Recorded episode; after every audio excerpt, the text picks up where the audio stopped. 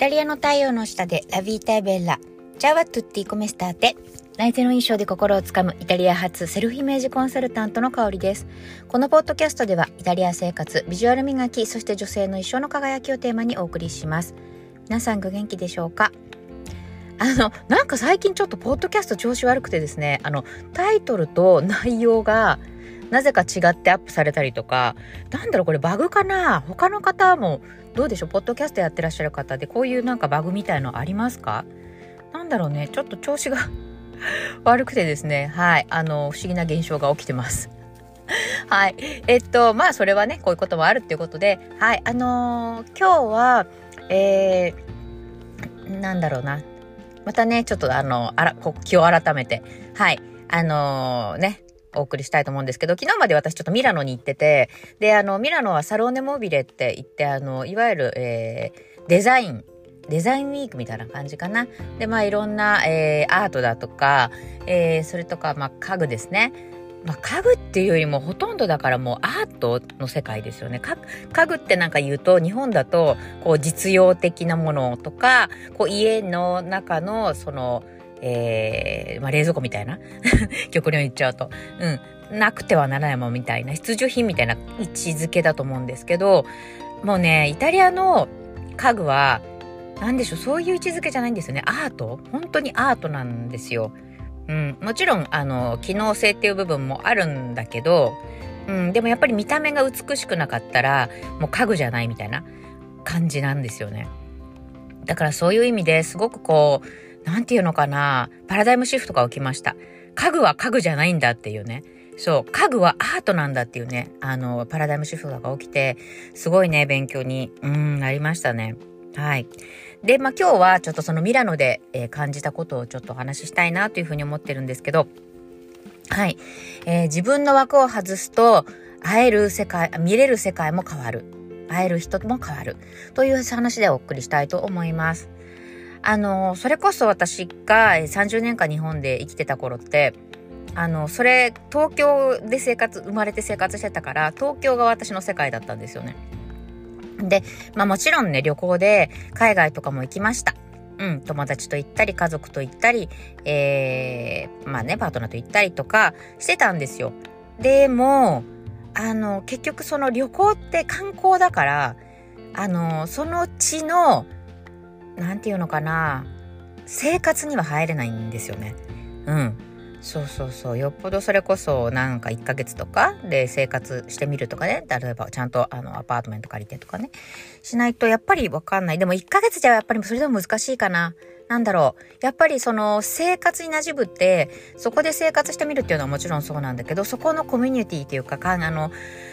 あの、なんていうのかな、友達付き合いとか、まあ、社交ですよね、に入って初めてこう分かることとか広がる世界ってあるんですよね。で、まあそういうわけで、こうやってイタリアに移ってきて18年間かか、いるわけなんですけど、あのー、そこでね、やっぱり、イタリアってすごい社交の世界だから、うん、友達の付き合いとかめちゃめちゃあるしそれこそなんなら毎週末はそう友達家族とご飯に行ってとかっていうことがほとんどなんですよね。そうだから、あのー、まあ、そういう感じでね、まあ、友達付き合いだけじゃなくて、まあ、あとは仕事の関係とかで、こう、新しい、えー、方と知り、あの、知り合うことができたりとかっていうのが、まあ、あるわけなんですけど、あのー、今回も本当にあのそれを痛感したんですよね。うん。そう。やっぱりね、一生懸命この18年間、イタリア社会で友達付き合いというか、あの、なんていうのかな、そう、あの、相手目線での、相手のことを考えての友達付き合いっていうのを広げてったがゆえに、なんか今こうやっていい友達ばっかりに恵まれて、で、そのいい友達が友達さらにすごい、なんていうのかな、いい友達を呼んでくれるんですよね。で、逆にね、それができてなかった時期、そのつまりイタリアに来たばかりの頃って、あの、会いたくないようなって言ったら失礼だけど、あの、いや別にこの人なんかあんまり苦手だなみたいな人とも、まあ、出会う機会があったというか、自分でそれは引き寄せてたっていうところもあるんじゃないかなって思うんですね、今思うと。うん。そうであのそれなんでかっていうと結局自分がねあの相手のことをちゃんと考えて相手の役に立つような自分でありたいと、えーまあ、意識してそう。で、あの、接することによって、やっぱりね、そういう同じような考えの人を引き寄せるんですよね。そう、そうすると、すごくあの自分にも返ってくるな。なんだろう、だから、自分に返ってくるってことを考えてないんでやってるんだけど、結果的に自分に返ってくるんですよね。例えばね、あの、今回そのミラノサローネで、えっと、まあ私は、その、まあ展示会の方に行ったわけなんですけど、すべての展示会に、こう、なんでしょう、フリーで入れるっていうわけじゃないっていうか、場所によってはね。例えば、えっと、私の、えー、友達がやってる2つのブースは、えっと、招待状がないと入れないんですよ。うん。そうそうそう。で、まあ私当然、あの、招待状も、もうラフなので、すごい、あの、持ってなくて、で、まあ現場に行って呼べばいいやぐらいに思ってたんですね、友達を。そうそうそう。で、まあ、えー、ね、当然入り口にガードマンがいて 止められてはい。で、まあ、しょうがないから、あの、パオロ君に電話して、あの、今、目の前にいるよって言って、で、まあ、電話して、まあ、彼が来てくれて、まあ、入れたみたいな感じなんですけど、まあ、そんな感じで、あのー、通常入れないようなところも、こう、友達に電話して入れてもらったりとか、あるいは、えっ、ー、と、そこではなくてもう一つ、えっと、フオリサローネって言って、その展示会会場以外でも、その街の中でも、いろいろな、あのー、なんでしょう、昔のウィッダーとかね、邸宅とかを、えー、利用して、もうすごい美しいんですけど、それもインスタグラムにちょっと載せたんですけど、あの、ストーリーズね。そう、あの、そういったフォーリサローネでも、あの、いろいろなね、あの、ラグジュアリーファニチャーを見ることができたんですけど、本当に何でしょう。場所によっては予約しないと見れないとか、あるいはもうそれこそディズニーランド並みの長蛇の列ですよね。だったりするんですよね。だけどそれも、まあ、直接私はその、えー、オーナーを知らなくても結局その友達がそのオーナーとの友達とかでその長い列に並ばないでこう先に入れてもらったりとか。なんかね結果的にそういうふうにあのすごくえー、ていうのかな。助けられた、うん、っていう思いをしましたね今回も。なのであのー、そうやっぱりねそういう意味でもすごくその自分がどうあるかどういう社交どういうコミュニケーションが取れるかってめちゃめちゃ大事なんですよね。そうでそのコミュニケーションってあのー、コミュニケーション話術とかだけじゃないんですよ。コミュニケーションって何を言いたいかっていうとねあのそのさっきからその相手目線っていう話をしてるんですけど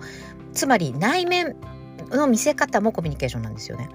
そう。あとは、まあ、外見ですよね。見た目ですよね。なんか結局そうやってすごくあのラグジュアリー空間でこあの、ね、今ミラノ全体がそういった展示とかやってるわけなんですけどそあの結構どうでもいい格好それこそあのなんだろうな相手をリスペクトしてない格好って言ったらいいのかな。うん。その場に合わない、そぐわないような格好。つまり、受付とかがみんな、あの、ジャケクラバってってあのスーツとネクタイでみんな受付の方とかすごくきちんとして綺麗にしててでもちろんそういうあの対応をしてくださってるのにもかかわらず自分がジャージで行ったら明らかにそぐわないじゃないですか。で自分も結局その展示物の一員なんですよね。つまりどういうことかというとその場の空気を壊しちゃいけないんですよ。うん、でそういうふうにリスペクトを持っていくからうん相手も一目置いてくれるというのか何て言うんでしょうねあの受け入れやすくなるんじゃないかなってすごく思います。うんなのでね、この内面、そして見た目、そしてコミュニケーション。まあ、コミュニケーションって本当にそういう意味では、その内面外見っていうのも入ってるんですけど、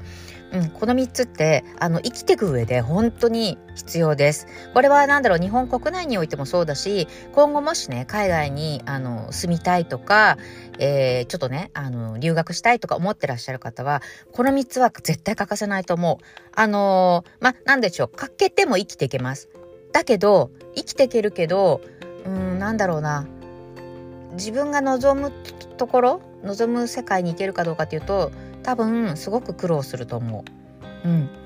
なのでここをね整えておくことってすごく大事なんですね。うん、ということで今日はこれをねお伝えしたくてお話をしてみました。はいで今日の夜なんですけれども、えー、今日の夜はねえー、8時半から私の、えー、サロンのサローネ系の、えーま、プログラムに関するちょっとお問い合わせをいただいてたので、その Q&A ライブを、えー、今日はですね、YouTube ライブと、えー、インスタライブ同時配信で行いたいなというふうに思っています。えー、9時半じゃないや、8時半から30分間ね、説明をしたいな、ま、Q&A ね、答えていきたいなと思ってます。そしてですね、えっと、9時から、えー、は、えっ、ー、と、ちょっとね、先日、あの、私のサロンの方と一緒にコラボライブしたんですけど、あの、